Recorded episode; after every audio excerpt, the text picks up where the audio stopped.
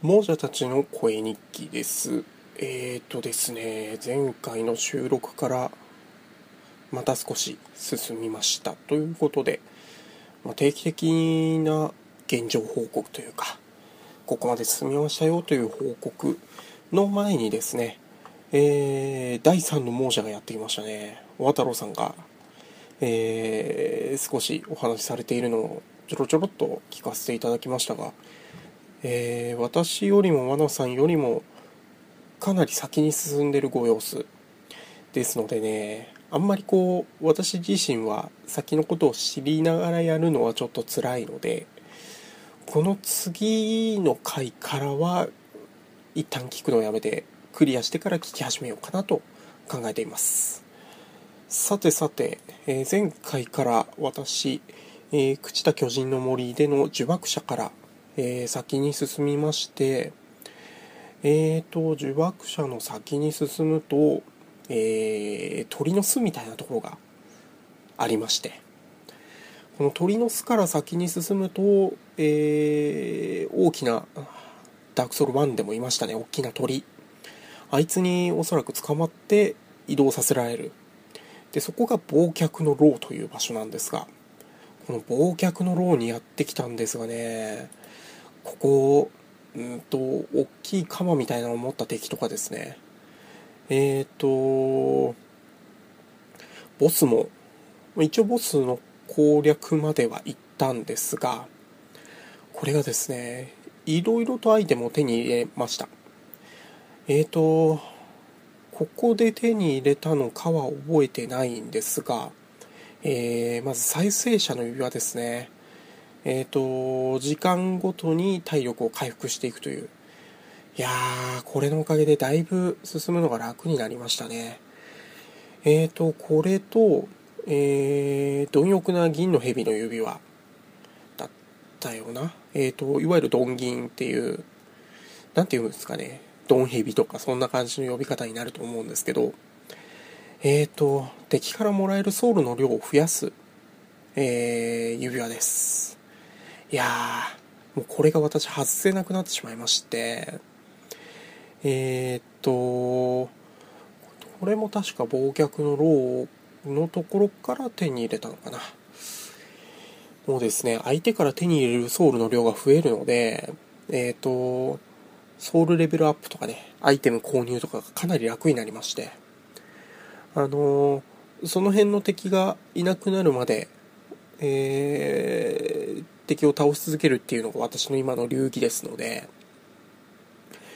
えーとこれによってですね今ソウルレベル70ぐらいまで一気に上げました。えーと育成方針としてはえーと魔法が一応使えるぐらい、えソウルレベル20で杖を手に入れましたので、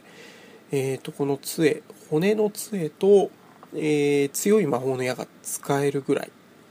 えーがソウルレベル20なんですがね。ここまで上げました。でそこからはえっ、と全部筋力に振ってます。もうなぜかって言ったらですねえっ、と筋力35ぐらい必要なえっ、と武器を手に入れましてこれがですねなんだか見た目がかっこいい感じなのでこれを使うためにはそうですね。1.5倍を入れても223ぐらいまでは上げておかないと使えそうにないのでえーとこれからは片手でもそれが使えるぐらいまでとりあえず筋力に振っていこうと思います。さてさてえーとこれ聞いてる皆さんもダークソウル2のプレイヤーの方多いと思うんですが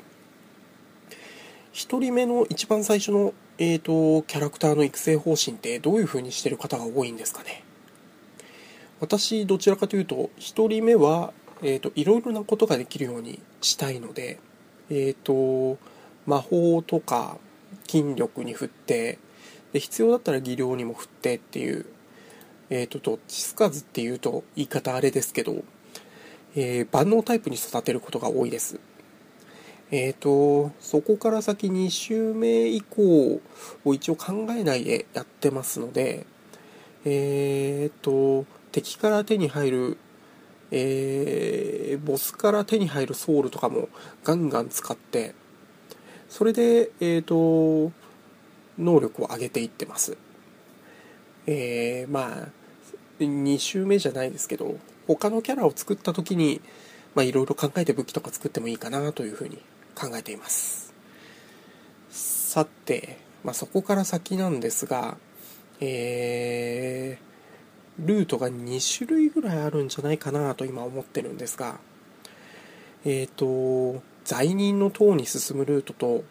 えー、マデューラから行けるハイで大加藤に行くルート、この2つがあるんですが、罪人の塔の方は今ボスにたどり着いたぐらいですね。で、こちらは、えっ、ー、と、まあ、倒せなく多分ないんだろうけど、まあ、一回、えー、朽田巨人の森入る前にも見つけたハイデ大加藤の方にも行ってみようということで、えー、ハイデ大加藤に行って、えー、今はボス一体を撃破したというところまで、えー、進んでいます。もう結構進んじゃったのでですね、えー、これからまあ、ちょこちょこと、えー、と、ポッドキャストの方も配信を繰り返していこうと思います。というわけで、えー、今日はこのぐらいにしておきます。